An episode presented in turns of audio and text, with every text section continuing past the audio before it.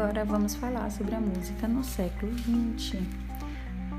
Nessa época, a música ganha uma nova roupagem e uma grande transformação começa com o surgimento do rádio.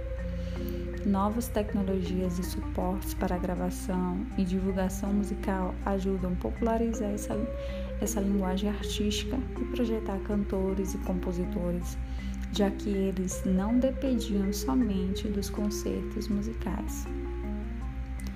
Com uma cartela de opções mais variadas, o público começa a ter contato com outros tipos de música. Alguns artistas também passam a incorporar novos elementos em suas produções, como instrumentos até então pouco explorados e objetos sonoros. Um exemplo é o multi-instrumentista brasileiro Emeto Pascoal, que tira sons tanto de flautas e pianos como de objetos do cotidiano, como chaleiras, pentes, copos d'água e brocas de dentistas. A compositora Adriana Calcanhoto também possui um projeto de música infantil que faz uso de diversos brinquedos para produzir suas composições.